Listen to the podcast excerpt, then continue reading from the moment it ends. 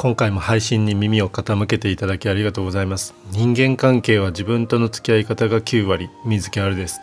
普段は日本唯一の自己決定力を高めるオンラインライフスクール自分を知る学校の校長をしています。この番組ではカウンセリング歴は10年相談件数1000件の僕があなたからいただいた質問相談に Q&A 形式でお答えさせていただきます。今回のテーマは恋愛。いただいた相談はこちらです。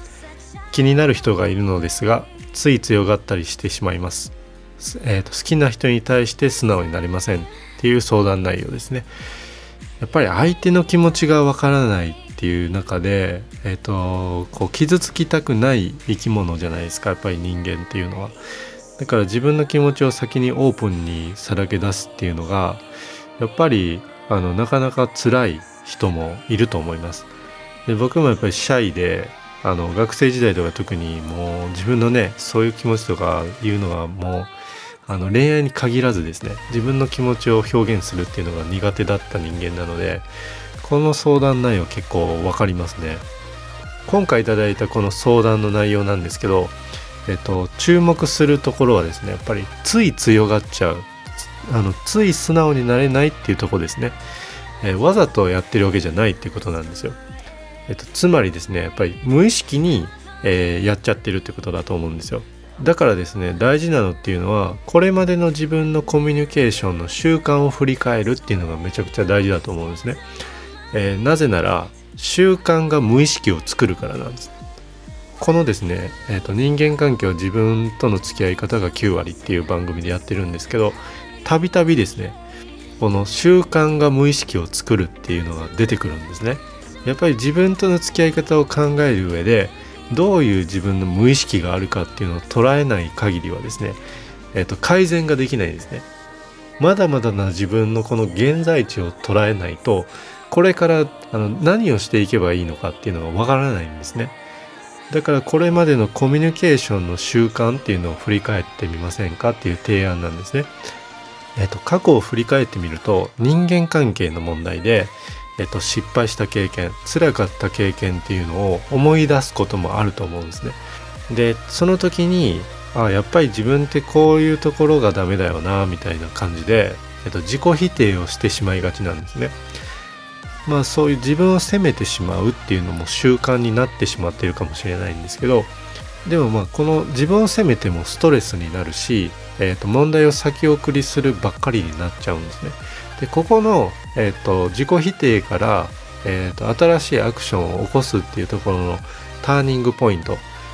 自己需要っていうのがあるんですね。えっとまあ、例えば人間なんだから完璧な存在にはなれないよねとかあのそういうことを失敗することもあるよね人間なんだからっていうふうに、まあ、あなたのその親友に声をかけるかのように優しい言葉を自分にかけるっていうのがあるんですね。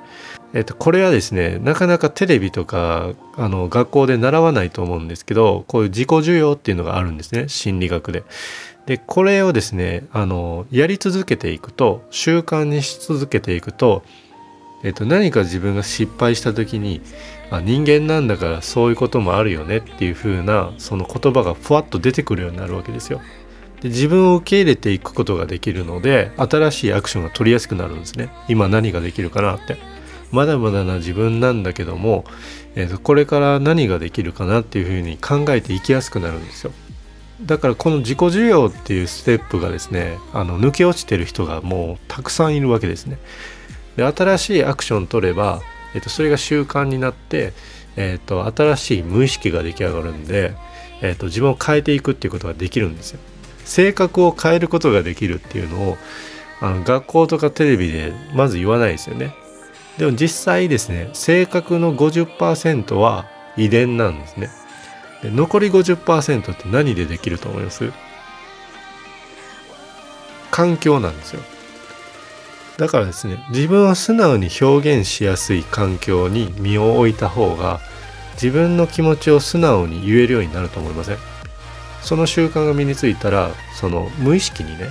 あの自分の気持ちを表現しやすい自分になるわけなんででも逆にですね自分を素直に表現しにくい環境にずっと身を置いていると、えっと、自分を出しにくいじゃないですか。まあその理論的にはめちゃくちゃ簡単なんですね。でもついついですね我慢が美徳とかなかなか日本ってこうあの自分の我を通すことがあのあまり良くないみたいなその文化があるのでだからですねまず自分を素直に表現しやすい環境に身を置いてみてそこで、えっと、自分を素直に、えっと、表現していく習慣をつけていっていただけるとですね、えー、性格は変えることができます。あの人前で話す講演家とかあの講師セミナーやってる人とかいるじゃないですか学校の先生とかあの繰り返してあの授業や講義っていうのをやっているから人前で話せるようになってるだけなんですね。この点に関してはですね、まあ、僕を信じるっていうよりはそういうもうその人間の原理原則なのでそこを信じていただけたら嬉しいです。今回も相談いただきありがとうございました。この番組ではあなたからのお便り質問相談をお待ちしています。プロフィール欄のリンク先のインスタグラムの DM からメッセージをいただくと Q&A 形式でお答えさせていただきます。インスタグラムでもうまくいかない時の自分との付き合い方を配信しているのでチェックしてみてください。今回相談いただいた方はもうすでに自分が素直じゃないとか強がっちゃうっていうのをその自分を分かっているので、えー、ここからですね自分をめちゃくちゃ変えやすいんですね。で変えていくために何が必要なのかっていうのを今回、えー、シェアさせていただきました。